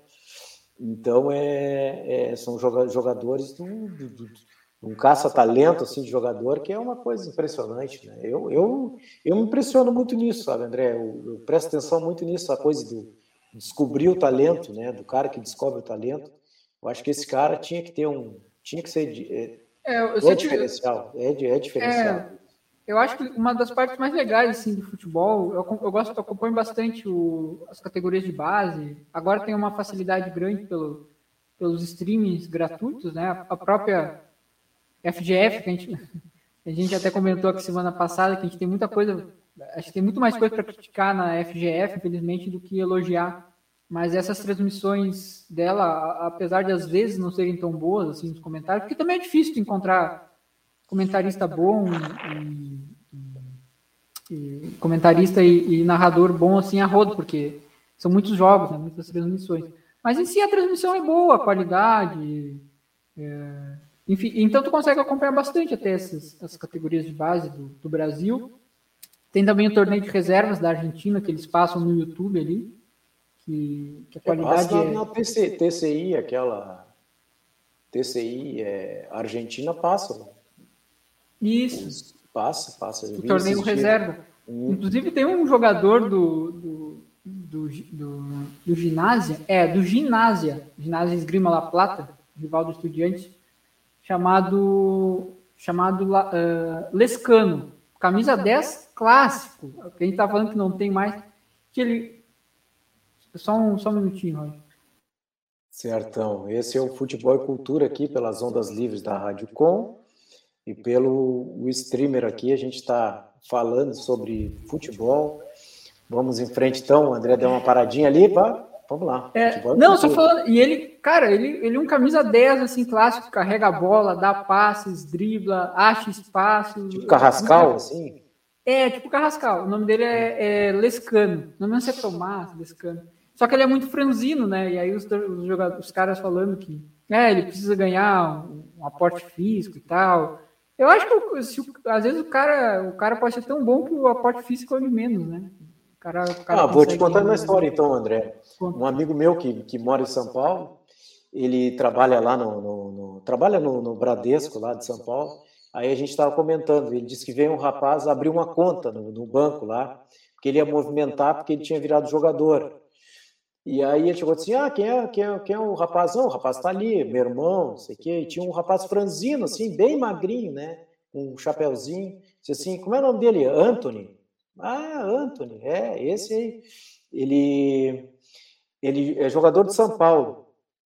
Aí o cara ficou assim, pô, jogador de São Paulo? Eu nunca vi ele jogar. Não, ele joga assim. Aí, na época, o Lucas, que é um amigo meu lá, chegou e assim, pô, eu cheguei e disse assim, bah, dá, um, dá, umas, dá umas chegadas no Sidão lá, o Sidão que era goleiro, né? Pô, dá uma chegada no Sidão. Aí disse que assim, não, não, pô, Sidão, gente boa, tri tímido, assim, né? Tri tímido, né? Aí ele diz assim, pô, tu vê, eu falando com um cara que, pô, que tá, o que tá jogando Arrebentando, esse cara né? Uma coisa assim. Arrebentando. E, e era um guri tímido, assim, falou assim, ah, esse é o, esse é o Anthony.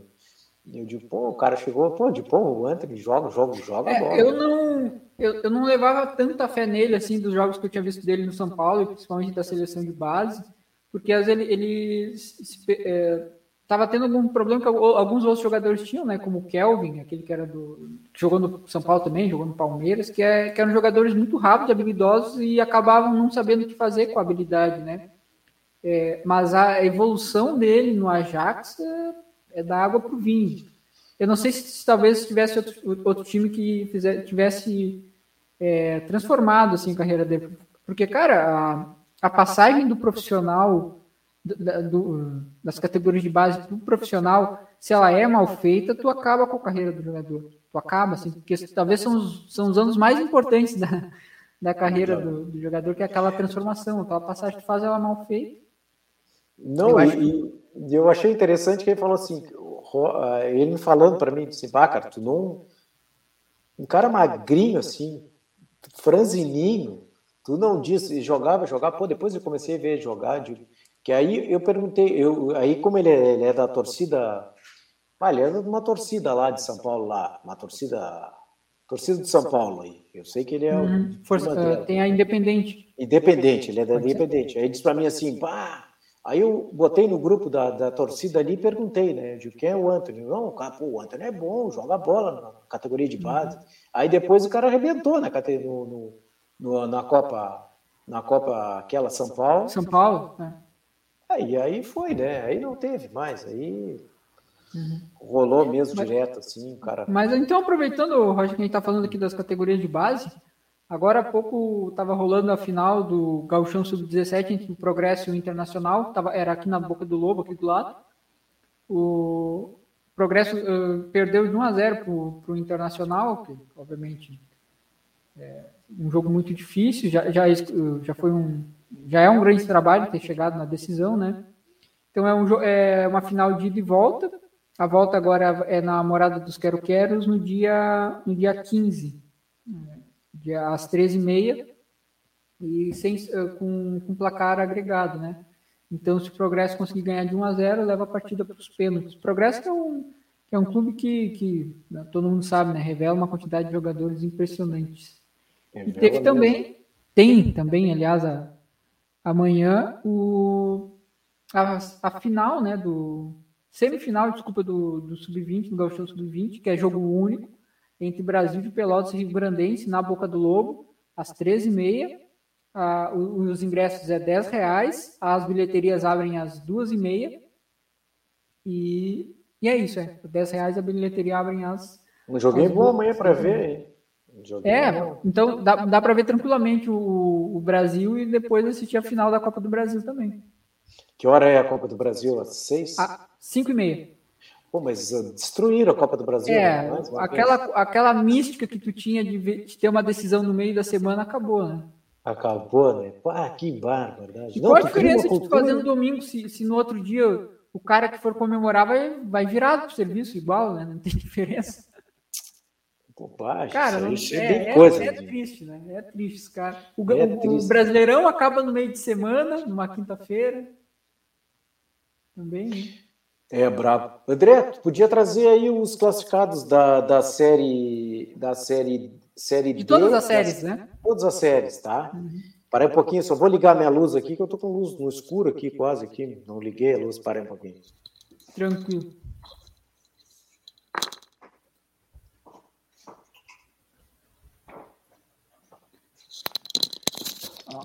Então. Vamos lá, então. Vamos sair da, da, da série D para cima, né? Pode Isso, ser? da série D para ah, cima. Então da, da, série D para cima. O campeão foi a Aparecidense de Goiás, né? Torci muito para a Campinense do, do nosso amigo Ellison, né? Que veio aqui falar sobre o futebol da Paraíba para gente, mas não deu. Então, o campeão da série D foi a Aparecidense. E quem se, quem se garantiu na C foi a Aparecidense Campinense, a Presidente de Goiás, Campinense do, do Sergipe, o ABC de Natal e o Atlético Cearense do Ceará, tá? É essa na Série D que, que subiu para a Série C. Então o Brasil tem, vai enfrentar esses quatro, né? É, aliás, vai enfrentar não necessariamente, né? Mas vai estar na mesma competição, Aparecidense, Campinense, ABC e Atlético Cearense.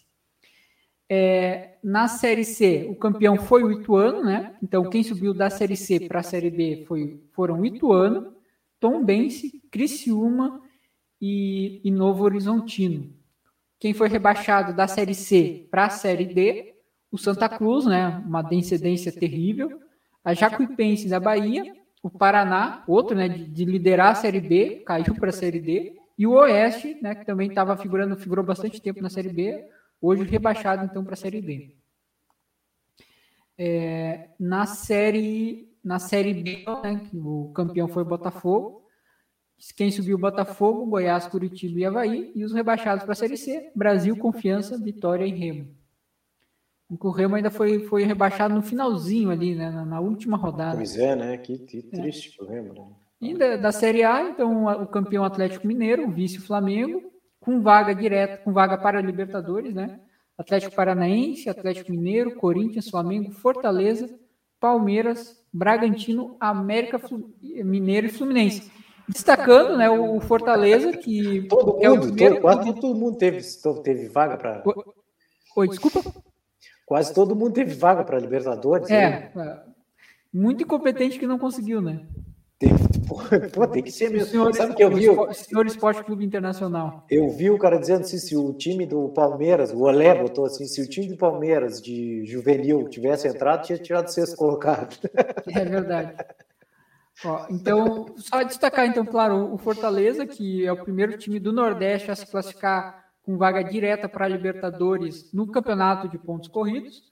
Sempre lembrando que o primeiro participante, inclusive brasileiro da Libertadores, foi o Bahia, campeão em 64, o primeiro a, a disputar a Libertadores. Depois nós tivemos o. Claro, o Bahia novamente, depois em 88, né? Que ganha a final do Internacional. Depois tem o, o, o Paysandu, que não é do, não é do Nordeste, é da região Norte, né? Mas vale destacar que foi campeão da, da Supercopa dos Campeões em 2002 e fez a participação em 2003. Teve também o, o Esporte, depois campeão da Copa do Brasil de 2008, isso? Em cima do Corinthians? Isso. Foi, né? Que também o, Daniel Paulista, inclusive, era, era o treinador. É, então ele também já participou da Libertadores. Depois, então, a gente teve esse ato de 13 anos até o time do Nordeste voltar e volta com, com vaga com vaga direta, né? Muito bacana.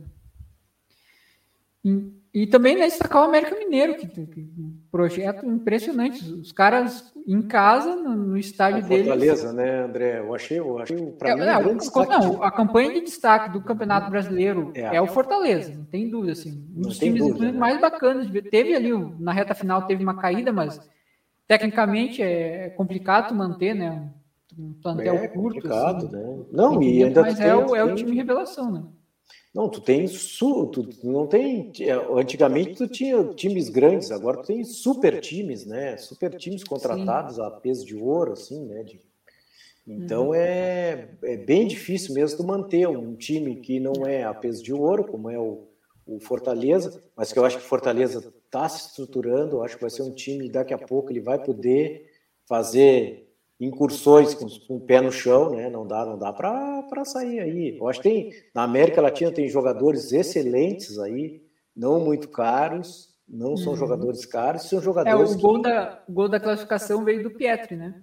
Que é argentino, o gol da classificação do, é, da Fortaleza jogadores... contra o Juventude, né? Aquele 1 a 0 é, pois são jogadores talvez, né, com o tempo, com, com, com um treinador que entenda, com um treinador que entenda o jogador e entenda o, principalmente, principalmente, né, entender o, entender todo, todo, todo esse processo no futebol brasileiro, que é diferente uhum. do futebol argentino, do futebol. O cara que entendeu bem foi o Abel Ferreira, né, do Palmeiras. Ele até é. destaca várias vezes como as pesquisas que ele fez desde livro a documentários. Inclusive, ele viu o documentário da, da, Petra, da Petra Costa sobre o impeachment da Dilma, né? Acho que é o processo, se não me engano, não?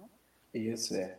É, ele também viu. Mas, assim, destacar também o América Mineiro, né? Que, claro, é, um, é, de uma região que tem bem mais investimento, que pode fazer mais investimento, mas também um time bacana de ver jogar, bem, bem, bem treinado. E o Mancini saiu, saiu de uma saiu de uma boa e foi de uma furada, né? No final das é. contas.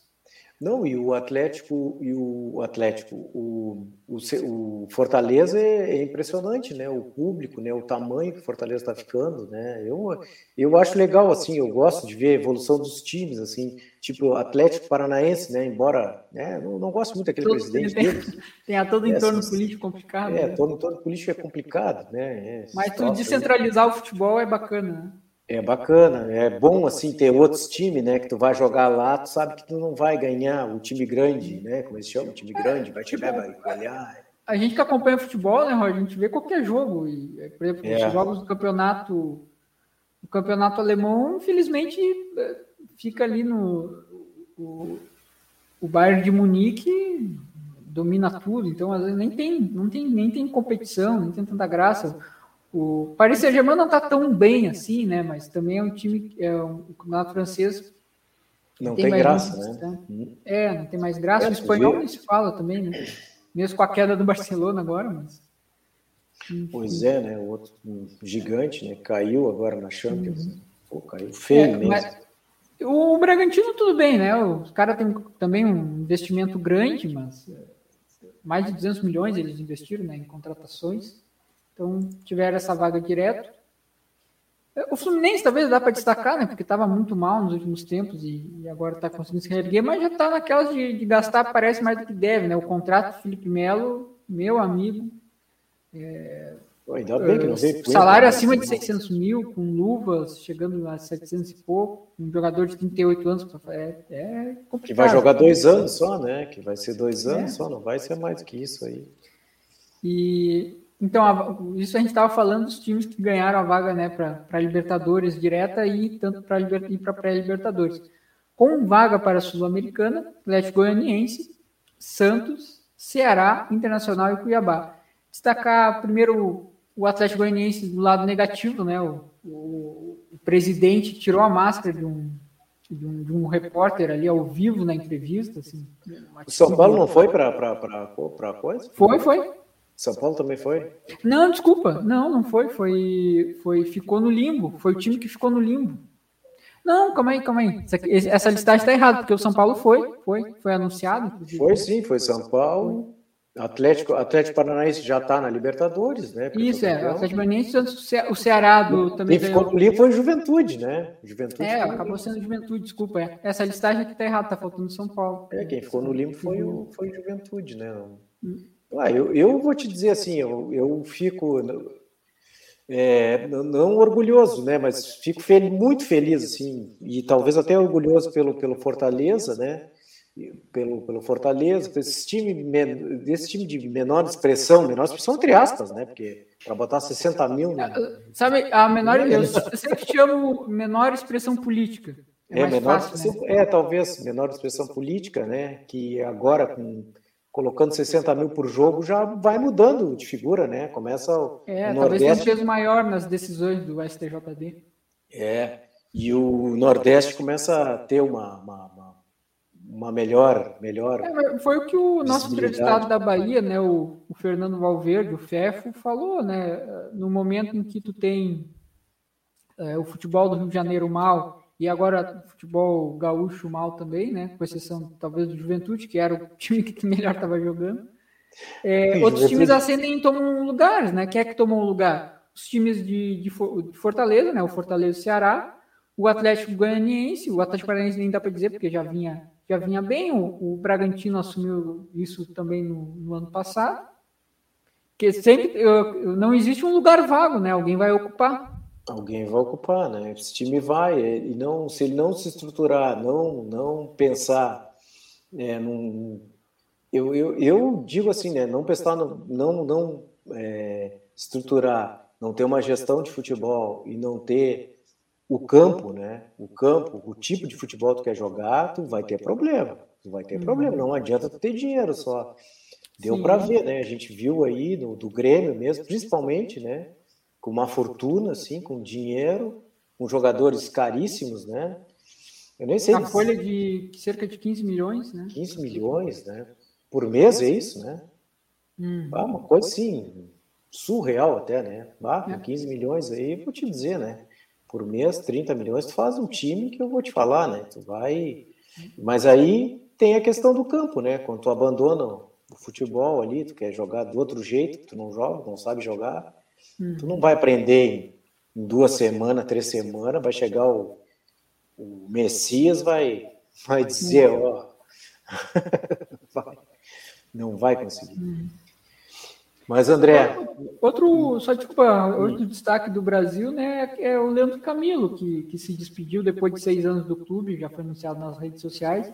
E o Camilo a gente comentava, comentou durante o ano toda a Série B, ele, infelizmente ele estava em descendência física, já não era o mesmo Leandro Camilo que, que se conhecia, nunca foi um jogador técnico, mas sempre cumpriu um papel muito bom na defesa, principalmente na bola aérea, no, no combate às vezes do, do um a um. Sempre foi um cara muito comprometido, né, o que a gente via, é. relatos né, do, dia a dia, um, um profissional assim, de, de liderança grande, e infelizmente não teve nenhum título né, com o Brasil. O Brasil também enfrentou alguns problemas na, na Série D e na Série C, né, de punições muito descabidas, né, que minaram a final ali do, do Brasil. Infelizmente poderia ter tirado algum título de divisão nacional para para imortalizar mais, mas mas de qualquer jeito é um, é um, jogador que vai ficar na lembrança, acredito eu, do, do torcedor. Do, Não, com certeza, né? Leandro Camilo, Leandro, é... o Everton também, né? O Everton, Everton foi apresentado no Paysandu já. Foi apresentado no Paysandu, eu vi. Uhum. São jogadores que vão ficar aí,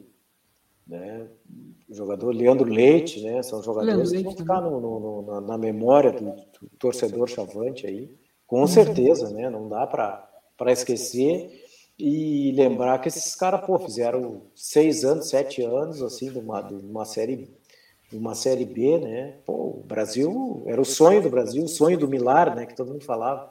Milar um uhum. dia disse que ia levar o Brasil para a série B e que Brasil, né, até o Brasil estruturar, e eu acho que o Brasil até fez é, um período, num processo aí, que foi interessante essa coisa do campo, né, o campo ficou pronto, assim, entre aspas, né, o campo está quase pronto, quase todo ele pronto, e agora é estruturar uma, uma gestão de, de futebol aí. É, a gente sabe toda a questão de dificuldade financeira, né, mas é, a gente está saiu, acho que foi no Diário Popular essa semana, a questão do o que era ali o Fragatense, né, que o Brasil assumiu ali, tem outro estava com outro nome, né, tinha toda a sede administrativa ali da base e, e parece que eles vão se retirar lá por conta de falta de, de, de, pagamento.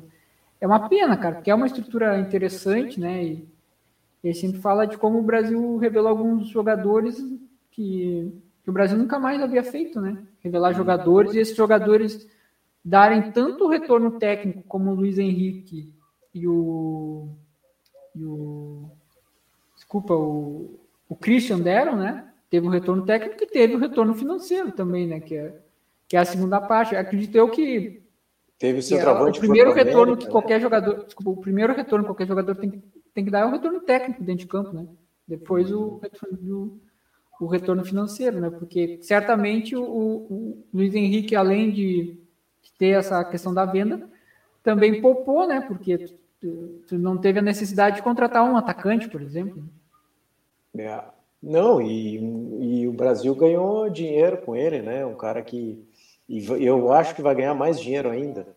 Ah, é. Se ele... E mais ainda. A Arábia é complicada, né? Mas se ele sair dali para outro clube na, na Europa, ali, até de, de menor escalão. Eu acho, acho que vai ter, vai ter muito mercado esse negócio da Copa do Mundo, né? Os caras vão, vão tentar vão tentar é, maquiar muita coisa lá e vai muito jogador, ah, assim, né? Vai jogar muita gente lá. E aí eu acho que ele é um cara que ele é um cara rápido, né? Um jogador assim mais moderninho, mais moderno, né? Um cara, um cara que marca, sabe marcar e, e, e faz gol, né? Faz gol. Então é Brasil, acho que, mas, mas vai continuar as categorias de base no Brasil. Eu vi que vai ah, continuar. É, mas infelizmente tu já perdeu aquela estrutura ali, né? É. Mas vai, vai, vai perder ou vai ou vão negociar alguma Não, coisa? é, pelo, o que a, a, informação que estava vinculada no Diário Popular era que, que a sede administrativa e os jogadores estavam deixando ali aquela, aquela estrutura por conta de atraso dos pagamentos, porque ainda pertence ao Emerson. Né? Pertence ao Emerson. Né? É, não acabou o Brasil não pagando, né? É, infelizmente. Uma né? pena, né? É, sim, uma sim. pena mesmo. Porra. E aquilo ali, sabe que eu estava tava vendo uma vez o, no Rio Grande do Sul, talvez seja um troço, um, um dos mais modernos que tem, né? Um dos centros, é. centros de, de, de, de, preparação de atleta mais moderno que tem. Então, André, 19 horas 17 minutos. Esse é o Futebol e Cultura aqui. Pela, eu acho que nós não estamos ao vivo na rádio, estamos só nas redes sociais da Rádio Com. É, depois a gente descobre. É, depois descobre. Vem cá, vamos botar não, o, Marighella? Oi? Vamos botar o Marighella? Eu acho que o nosso convidado não vai vir. É, é realmente ele não, não, não respondeu aqui ainda, então provavelmente ele está sem, tá sem internet. Então vamos lançar, vamos ver então? Uhum. Vamos lá então, vamos subir aqui. Carlos Marighella, Eduardo Menezes. Vamos ver aqui, vou fechar meu microfone. Não deu, não rolou, eu acho. Não rolou o Carlos Marighella. Tá fechado, André. Quer, quer tentar de novo? Vamos tentar de novo, para aí. Para aí que eu vou, vou, ter que capturar o vídeo aqui. Enquanto isso, eu vou então falar da final da, da Copa FGF, da Copa da tá. Federação da de Futebol, entre Novo Hamburgo e Glória. Uh, amanhã, amanhã, domingo, às 13h45 da tarde, acontece o jogo de volta. O no estádio do Vale, né, em Novo Hamburgo. O jogo de ida foi 2 a 0 no, no, em Vacaria, no Alto da, da, da Glória. E o Vacaria, o Glória pode conquistar um título inédito, né? Ele já, já havia sido campeão, vice-campeão em 97 para o São Luís, da, da extinta Copa Paulo Luz, que é, é praticamente o mesmo equivalente, né? E, e, ele ganhando, ele se classifica também para a Copa do Brasil, já tem um, um, um, valor de cerca de 600 mil, né, só pela participação, mas o principal é a questão do título inédito, né? Muito, seria muito bacana se o, se o, se, se o Glória conseguisse esse, esse título, né? É interessante isso aí, né? Bem, bem, vai, vai ser um jogo. E amanhã que horas, André? Amanhã às 13h45 13 da tarde, popular 15h45, com transmissão pela TVE, para quem pega a TVE em casa, e na, na, no YouTube da FGF. Então vamos tentar no o primeiro jogo de ida caiu uma água, meu filho, uma água lá em Vacaria. É, só imagina. Foi, foi. Tiveram até que parar o sabe, jogo. Sabe que eu fui a Vacaria, eu fui a Vacaria duas vezes, eu acho. E até, terra, terra do seu Zé Luiz, né? Seu Zé Luiz Moraes. É, eu fui a Vacaria duas vezes, o Brasil ganhou 3 a 2 lá. Deu sorte. Então. gol do Lambari, na época. Lambari, esse que é o treinador Lambari do que trabalha no Progresso ali? É, Lambari. Ah, ele... Eu e mais um, acho que uns 20 ou 30 ônibus aqui de Pelotas. Era gente. Foi gente. Ah, não. Que não, viagemzinha, né? É a, é a porteira do Rio Grande que chama, né? É. Que tempo Legal. bom, cara. Que tempo bom que a gente podia acompanhar assim, os times. Hum. Sei lá, era mais alucinado. Assim. Vamos ver se dá o Marighella. Vamos ver se vai dar. Tentar adicionar aqui. Vamos vendo aí. Atividade da guerra revolucionária, nela estamos empenhados com todas as nossas forças no Brasil. A polícia nos acusa de terroristas e assaltantes, mas não somos outra coisa senão revolucionários que lutam a mão armada contra a atual ditadura militar brasileira e o imperialismo norte-americano. Estamos chegando próximo do dia 4 de novembro, para quem não sabe, vai ter estreia de um filme aqui no nosso país que fala da história de vida de Carlos Marighella. Filme esse dirigido pelo Wagner Moura, que vai estrear em 300 salas por todo o país, mas que já era para ter sido lançado lá em 2019, no início do governo Bolsonaro. A gente sabe que houve um movimento político onde a produtora, a O2, teve dois pedidos negados pela Ancine para que esse filme não fosse lançado. A pergunta que fica é, por que, que tem gente que não quer que tu conheças a história, a trajetória, mesmo que seja um pedacinho de vida de Carlos Marighella? Hoje eu vou te falar um pouco do livro que inspirou o filme do Wagner Moura, esse livro aqui, Marighella, o guerrilheiro que incendiou o mundo, do jornalista Mário Magalhães, carioca, que, como ele mesmo gosta de dizer, ele é muito mais um repórter. E aqui a gente tem um exemplo de uma grande reportagem.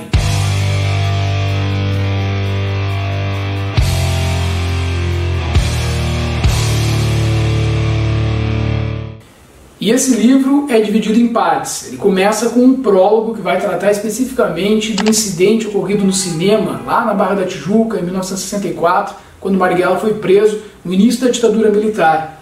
Ele vai trazer também um epílogo, tem a parte de agradecimentos, mas eu quero te chamar a atenção para o final. Lá no finalzinho ele traz as referências, aquilo que ele utilizou como material consultado para poder reconstruir então a história de vida do Marighella. É um trabalho de reportagem, técnica de apuração jornalística e que vai trazer elementos muito importantes durante nove anos de pesquisa, de trabalho com afinco. Ele fala, o Mário Magalhães, em várias entrevistas, que ele teve cinco anos de dedicação exclusiva para a construção desse material aqui.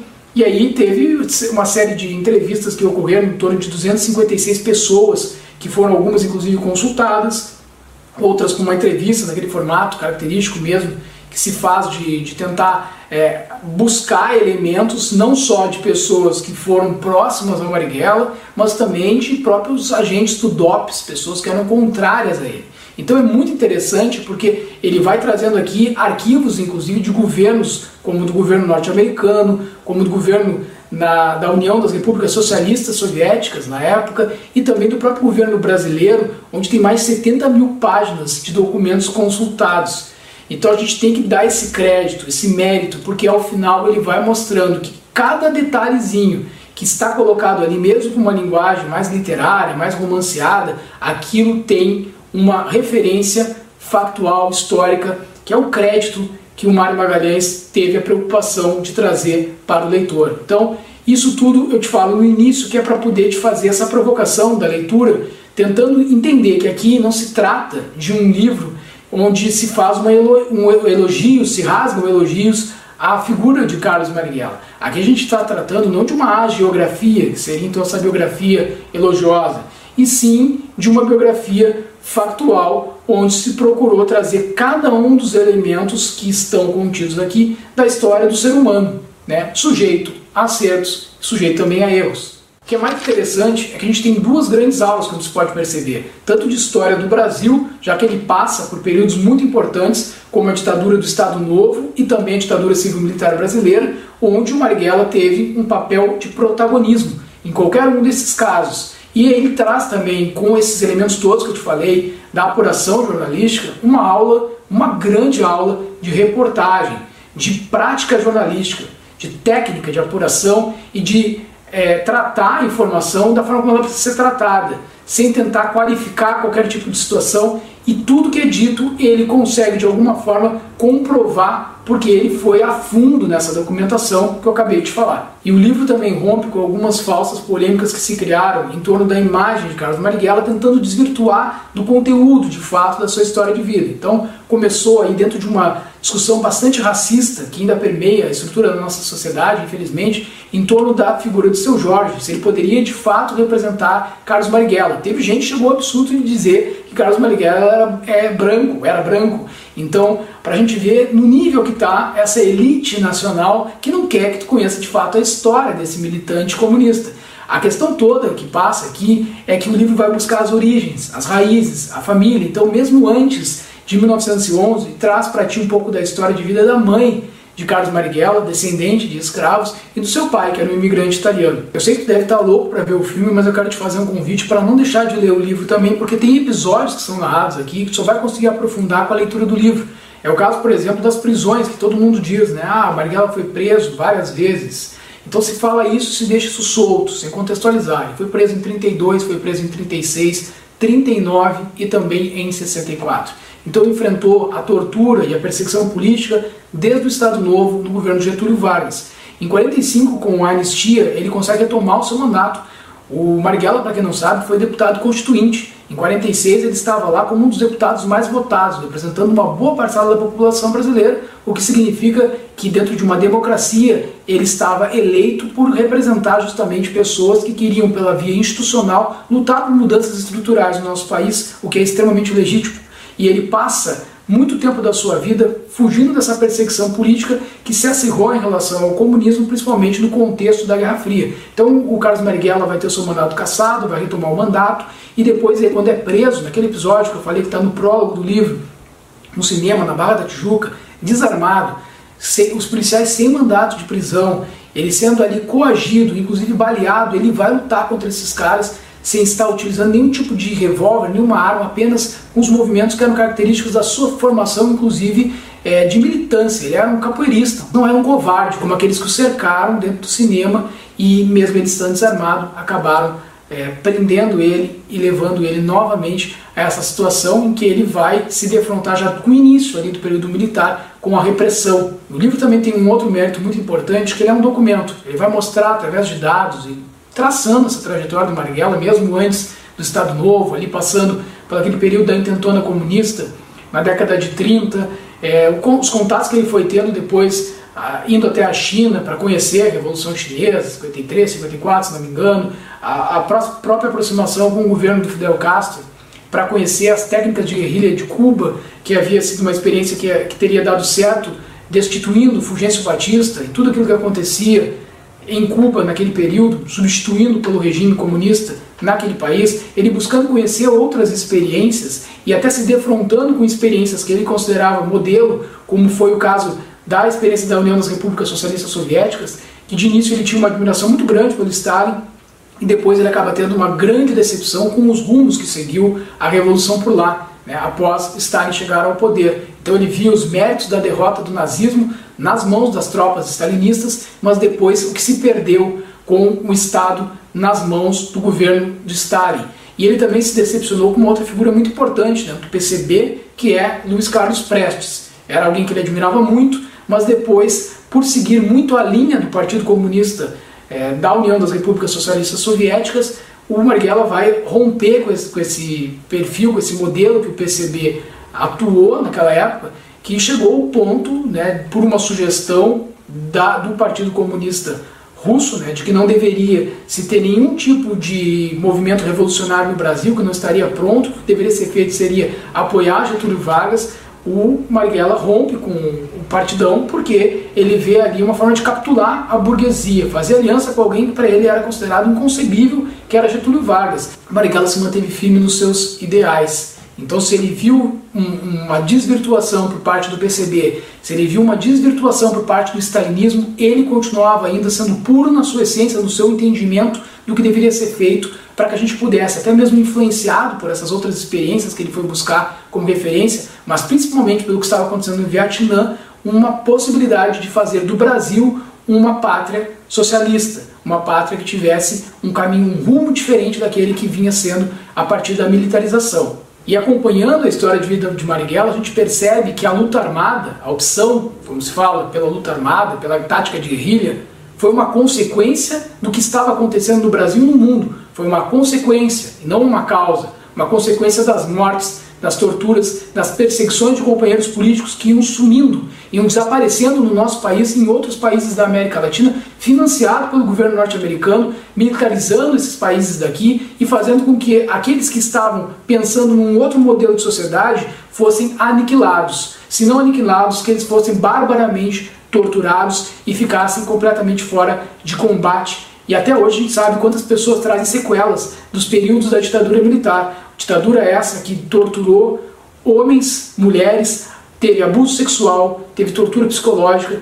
teve uma série de situações absurdas, muitas delas que são retratadas inclusive nesta obra, mas que podem ser visualizadas em outras obras que falam dos métodos utilizados pelos militares para coibir, para coagir os militantes comunistas naquela época. Marighella optou que esse tipo de violência, esse terror de Estado deveria ser combatido também com violência e não pela via institucional, como estava optando naquele momento o Partido Comunista Brasileiro.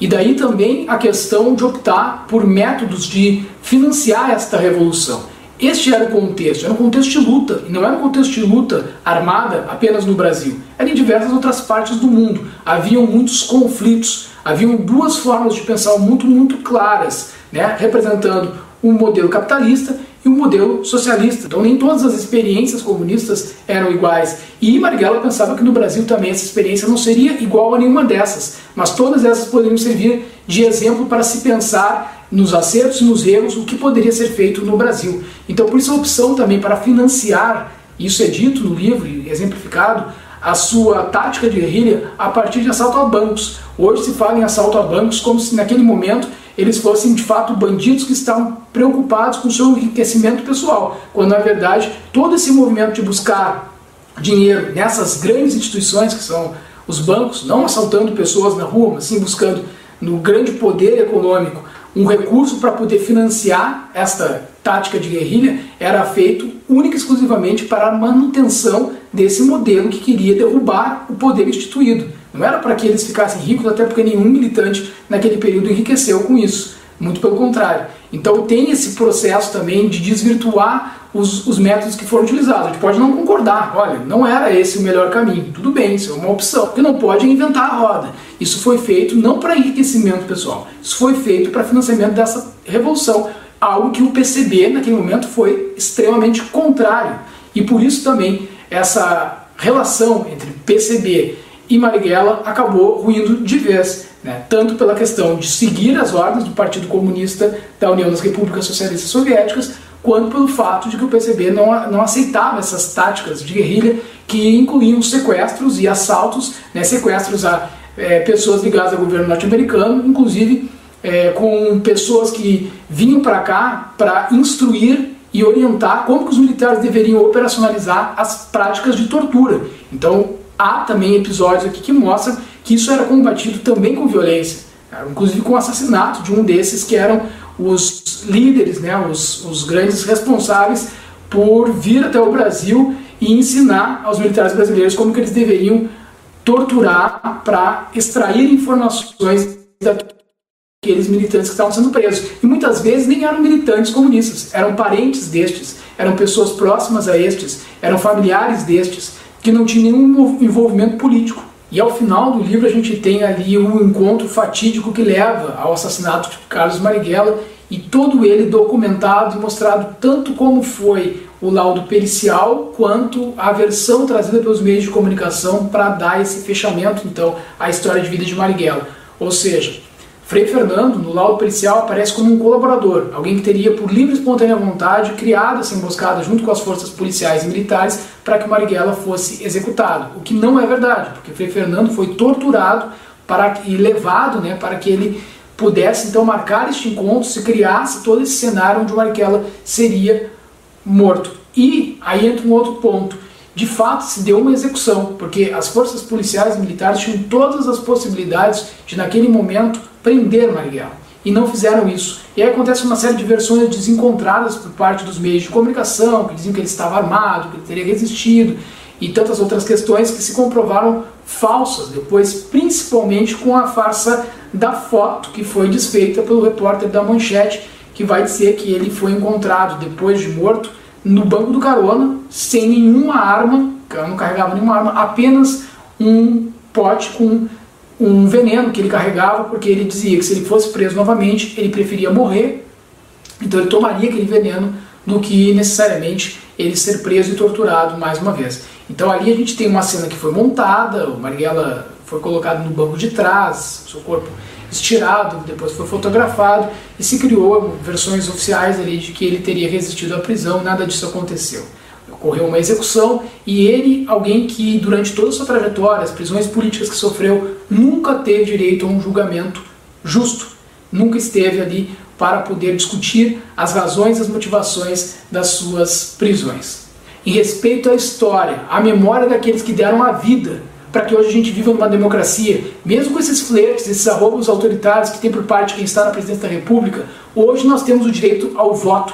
Hoje nós temos o direito a nos manifestarmos e muita gente perdeu suas vidas para que a gente pudesse hoje estar aqui falando a respeito disso. Então, memória, todas essas pessoas, não só a Carlos Marighella, a gente precisa de honestidade intelectual e é por isso que eu te recomendo fortemente a leitura de Marighella, o guerrilheiro que incendiou o mundo, para que tu possas fazer a tua avaliação a respeito das decisões que ele tomou, do que ele dizia, do que ele fazia e do que ele pensava. Este é um grande livro, um grande trabalho de reportagem e o Mário Magalhães está de parabéns. E tu tens esta possibilidade de poder abrir a boca para falar a respeito de alguém tendo conhecimento de fato de como que foi a sua trajetória de vida. Por hoje é isso, fica aqui essa dica e eu volto na próxima com mais livros, com mais dicas para vocês e com o máximo possível que a gente puder de aprofundamento em relação às obras que a gente tem a intenção de ler. E fica a dica também do filme do Wagner Moura, que certamente deve ser uma grande obra.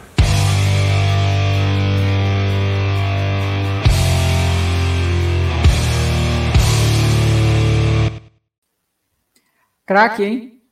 Muito bom, né? não, eu tô com isso aí há horas aqui, não, não, vê, Deus, no fim deu tudo certo. Não, é, deu tudo certo. Então, vou mandar um abraço aqui para o Kleber, né, o nosso amigo Kleber, lá do Sindicato da Alimentação. Abraço, né? É, a James aqui também está com nós. O M. Silva aqui, que tem um. É, Elton de... Muniz. É. É, tá lá em Goiânia. Tá bem. A Maria Goretti a Isabel Vargas, a Ana Carvalho, que diz que o André, é, sou, sou tua fã, André. Aí, André. É, pelo sobrenome, tu nem imagina que seja parente. Né? Pois é, não, não, não imagino. Então, gente, esse foi Futebol e Cultura aí. A gente agora provavelmente vai dar uma parada aí. Vamos voltar.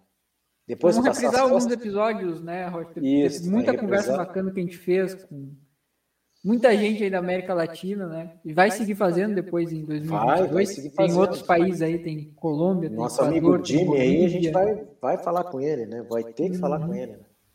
Vamos ter que fechar isso aí na Colômbia. Então tá, gente, muito obrigado aí pelo, por, por ter nos assistido aqui.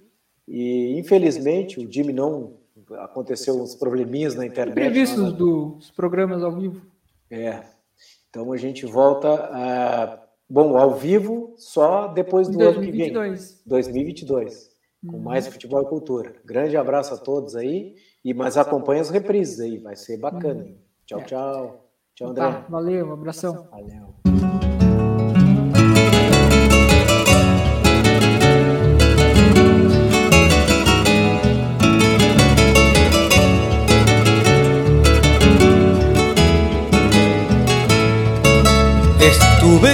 Conversando con mi novia y dije así, difícil es saber qué va a pasar. Doy gracias a la vida, al enemigo lo conozco, sé su nombre, su bajeza, donde vive vi su rostro.